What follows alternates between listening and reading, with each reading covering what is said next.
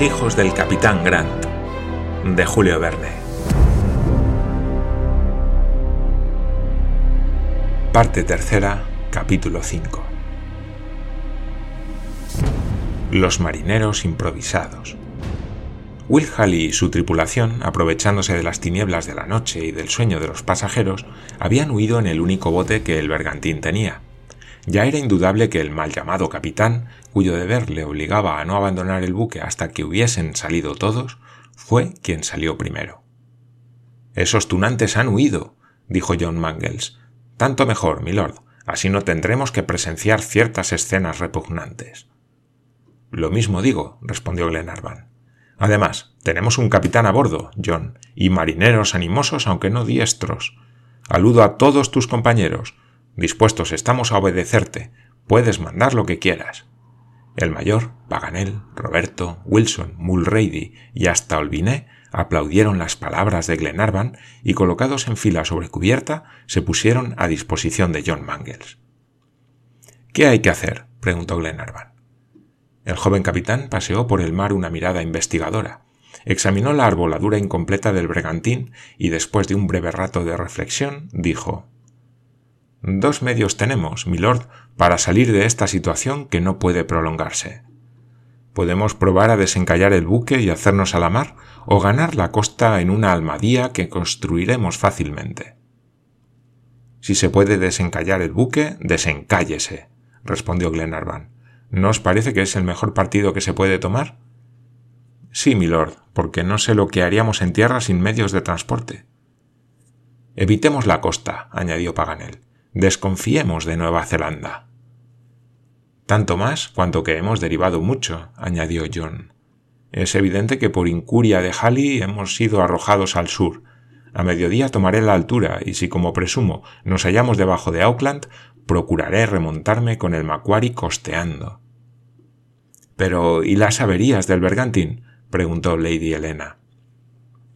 Me parece que no han de ser graves, señora, respondió John Mangles. Reemplazaré provisionalmente con una bandola el trinquete, y aunque despacio, iremos donde bien nos parezca. Si por desgracia el casco del bergantín ha sufrido en sus fondos o no se puede arrancar del arrecife, tendremos que resignarnos a ganar la costa y a tomar por tierra el camino de Auckland. Veamos, pues, el estado del buque, que es lo que más importa, dijo el mayor. Glenarvan, John y Mulrady abrieron la escotilla y bajaron a la sentina, en que hallaron pésimamente estivadas doscientas toneladas de cueros curtidos. Sin gran trabajo se pudieron sacar por medio de una cabria sujeta al estay por encima de la escotilla. John hizo inmediatamente echar al mar, para aligerar el casco, una gran parte del cargamento. Después de tres horas de rudo trabajo, se pudieron examinar los fondos del bergantín. Se habían levantado a babor, a la altura de las cintas, dos tablas de la borda, pero como el Macquarie estaba echado sobre estribor, su costado derecho se hallaba sumergido.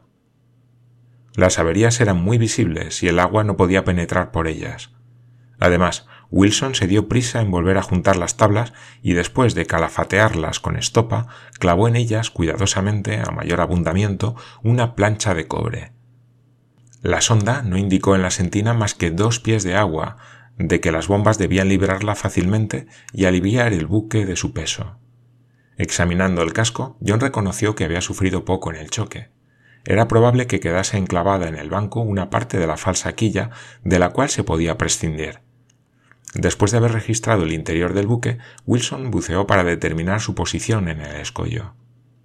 El Macquarie, con la proa vuelta al noroeste, se había embarrancado en un banco de arena cenagoso cuyo cantil es muy brusco se hallaban profundamente embutidas en él la extremidad inferior de la roda y dos terceras partes de su quilla, flotando el resto de ella hasta el codaste en cinco brazas de agua.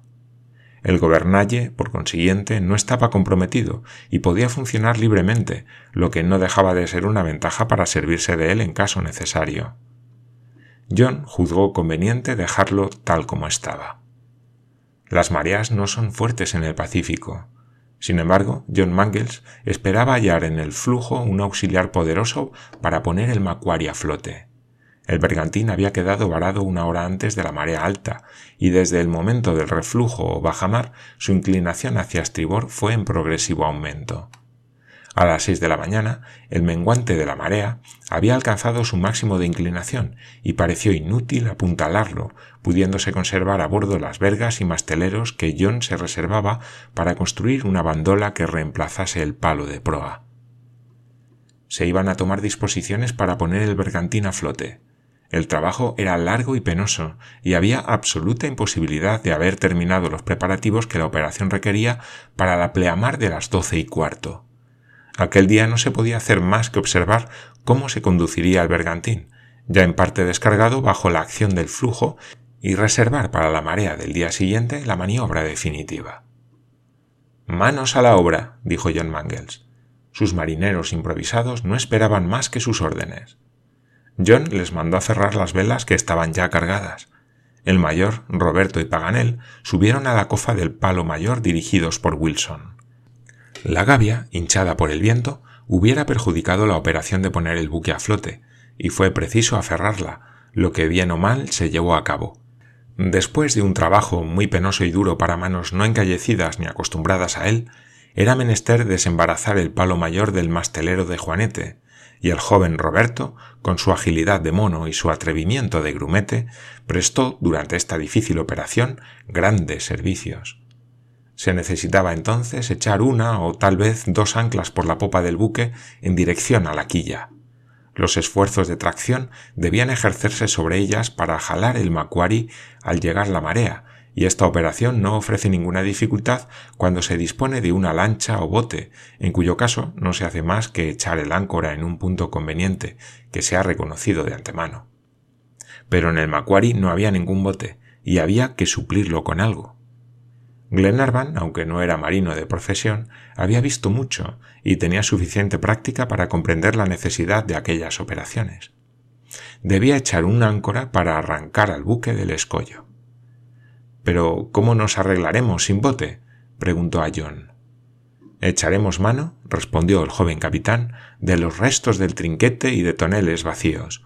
La operación, aunque difícil, no será imposible, porque las áncoras del Macquarie no son de gran tamaño, una vez echadas, si no ceden, tengo confianza.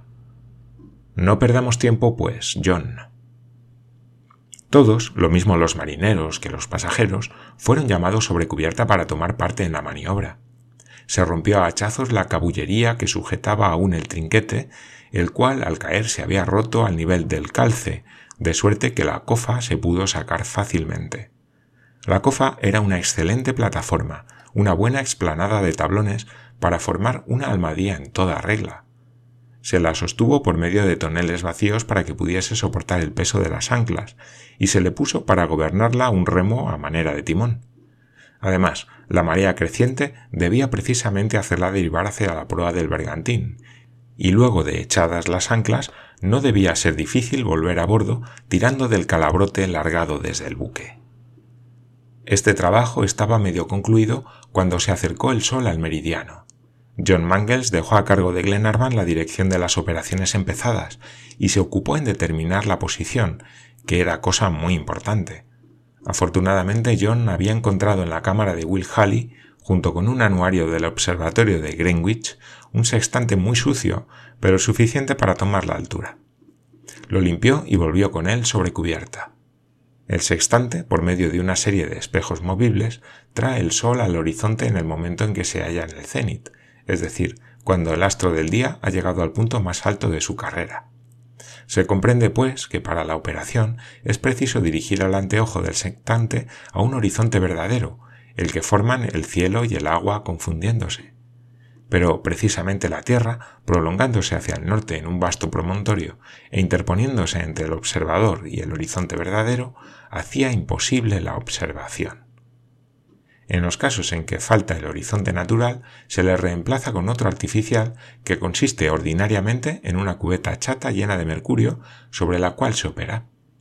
El mercurio por sí solo forma un espejo perfectamente horizontal. No habiendo mercurio a bordo, John zanjó la dificultad sirviéndose de una tina llena de alquitrán líquido, cuya superficie reflejaba suficientemente la imagen del sol. Conocía ya la longitud, hallándose en la costa oeste de Nueva Zelanda, y fue una fortuna, porque sin cronómetro no habría podido calcularla. No le faltaba más que la latitud, y trató de obtenerla. Tomó por medio del sextante la altura media del Sol sobre el horizonte, y vio que esta altura era de 68 grados 30 minutos. La distancia del Sol al cenit era pues 21 grados 30 minutos, puesto que sumadas estas cifras dan 90 grados, y siendo aquel día, 3 de febrero, la declinación del Sol de 16 grados 30 minutos según el anuario, añadiendo a esta distancia cenital 21 grados 30 minutos, se tenía una latitud de 38 grados. La situación del Macquarie se determinaba, pues, de la manera siguiente. Longitud 171 grados 13 minutos. Latitud 38 grados, salvo algún error insignificante que no debía tomarse en cuenta debido a la imperfección de los instrumentos. Consultado el mapa de Johnson comprado por Paganel en Edén, John Mangles vio que el naufragio había ocurrido en la boca de la bahía de Aotea, encima de la punta Caluca, cerca de las costas de la provincia de Auckland. Hallándose la ciudad de Auckland situada en el paralelo 37, el Macquarie había sido arrojado un grado al sur y debía, por consiguiente, remontar un grado para alcanzar la capital de Nueva Zelanda. Todo lo más un trayecto de 25 millas, dijo Glenarvan. Poca cosa es. Lo que es poco en el mar será largo y penoso en tierra, respondió Paganel. Por eso mismo, respondió John Mangles, haremos todo lo posible para poner a flote el Macquarie. Tomada la altura, volvieron a empezar los trabajos. A las doce y cuarto la marea había llegado a su mayor altura, pero como no se habían echado aún las anclas, no pudo John aprovecharse de ella. No por eso dejó de observar el Macquarie con cierta ansiedad. ¿La acción de la pleamar podría ponerle a flote? La cuestión se iba a resolver dentro de cinco minutos. Esperó, pues. Oyéronse algunos chasquidos, que si no los producía un movimiento ascensional del buque, eran por lo menos efecto de un estremecimiento de la carena, que hacía concebir a John buenas esperanzas para la marea siguiente. Pero por de pronto el buque permaneció inmóvil. Prosiguieron los trabajos. A las dos estaba concluida la almadía y se embarcó en ella el ancla. John y Wilson la acompañaron después de amarrar un calabrote a la popa del bergantín. El reflujo les hizo derivar y echaron el ancla a la distancia de medio cable haciendo diez brazas de fondo. Las uñas del áncora agarraron bien y la almadía volvió a bordo. Se destrincó el áncora mayor y se la dejó pendiente del capón y puesta a la pendura, pero no sin alguna dificultad se bajó de la serviola. La almadía repitió su operación y muy pronto quedó echada la segunda áncora detrás de la primera en un fondo de quince brazas. Enseguida John y Wilson, tirando del calabrote, volvieron a bordo del Macquarie. Se ataron al molinete dos cables de áncoras y se aguardó la próxima marea que debía dejarse sentir a la una de la mañana. Eran entonces las seis de la tarde. John Mangles felicitó a sus marineros y dio a entender a Paganel que con el tiempo, si tenía una buena conducta, podría ser un regular contramaestre. Monsieur Olviné después de haber ayudado en todas las maniobras, había vuelto a la cocina, donde preparó una comida suculenta que venía muy al caso, pues la tripulación estaba hambrienta. Bien satisfecho su apetito, se halló perfectamente repuesta para los trabajos sucesivos. Después de comer, tomó John Mangles las últimas precauciones para asegurar el buen éxito de la operación, pues tratándose de poner a flote un buque, no se puede tener el menor descuido. Basta algunas veces para frustrar la empresa un aligeramiento de algunas líneas y la quilla no se desprende de su lecho de arena. John Mangles había hecho arrojar al mar la mayor parte de las mercancías para aliviar al buque de su peso, y el resto de ellas, las vergas de repuesto y algunas toneladas de piedras que servían de lastre, se trasladaron a popa para facilitar con su peso el desprendimiento del estrave. Wilson y Mulrady llevaron también a popa algunos toneles que llenaron de agua, con objeto de levantar la proa. Se concluyeron estos últimos trabajos a las doce de la noche, y era de esperar que en aquellos momentos en que todas las fuerzas eran pocas para dar vueltas al cilindro del cabrestante, la tripulación se hallase de tal manera quebrantada que obligó a John a tomar una nueva resolución. Reinaba entonces en la mar una calma que no hacía más que rizar caprichosamente la superficie de las olas, John, que observaba el horizonte, notó que el viento tendía a saltar del sudoeste al noroeste. La disposición particular y el color de las nubes no permiten a un marinero equivocarse fácilmente. Wilson y Mulrady participaban de la opinión de su capitán. John Mangles dio cuenta a Glenarvan de sus observaciones y le propusieron aplazar para el día siguiente la operación de poner a flote el buque. Voy a exponer mis razones, milord, dijo. En primer lugar, estamos rendidos y tenemos necesidad de todas nuestras fuerzas para desembarrancar el bergantín. Además, en medio de estas rompientes peligrosas y siendo la oscuridad tan profunda, ¿cómo les conduciremos luego que le hayamos arrancado del escollo? Más vale aguardar el día. Otra razón me aconseja el aplazamiento. El viento promete venir a ayudarnos y quisiera aprovecharme de su ofrecimiento. Quiero que empuje hacia afuera este estropeado casco, mientras el mar lo levanta. Mañana, si no mienten las señales, tendremos viento del noroeste. Orientaremos al revés las velas del palo mayor y ello nos ayudará a levantar el buque. Todas las razones aducidas por Mangles eran decisivas, y doblegándose a ellas, Glenarvan y Paganel, que eran los más impacientes que había a bordo, se aplazó la operación hasta el día siguiente. La noche fue buena. Hubo siempre sobre cubierta alguno de cuarto para vigilar principalmente las anclas. Amaneció y se realizaron las previsiones de John Mangles soplaba una ligera brisa del noroeste con tendencia a refrescar, lo que era un considerable aumento de fuerza a favor de la maniobra. Los marineros se distribuyeron la faena. Roberto, Wilson y Mulrady en los altos y Glenarvan y Paganel sobre cubierta prepararon los aparejos para lanzar las velas en el momento preciso.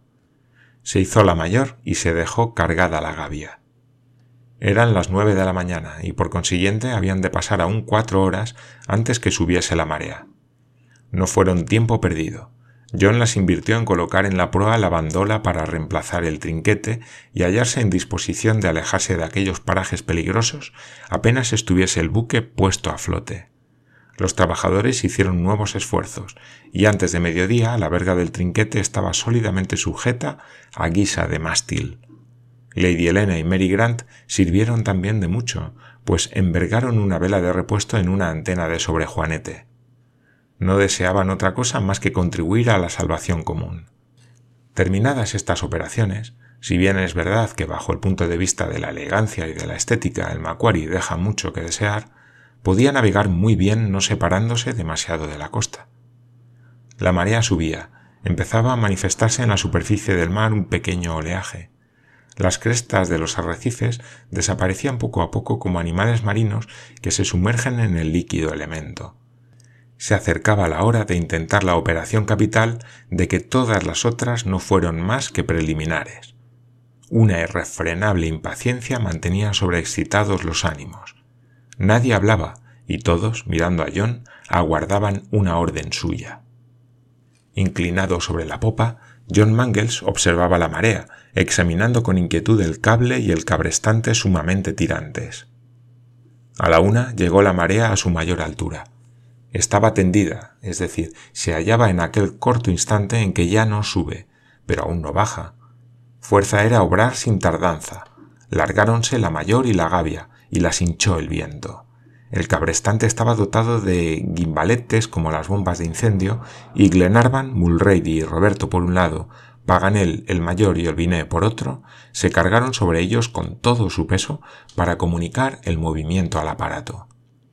Al mismo tiempo, John y Wilson, armados de espeques que apoyaban en las muescas del cilindro del cabrestante, contribuían poderosamente a activar la función del aparato. ¡Firme! ¡Firme! gritaba el joven capitán. ¡Firme todos a la vez! ¡A una!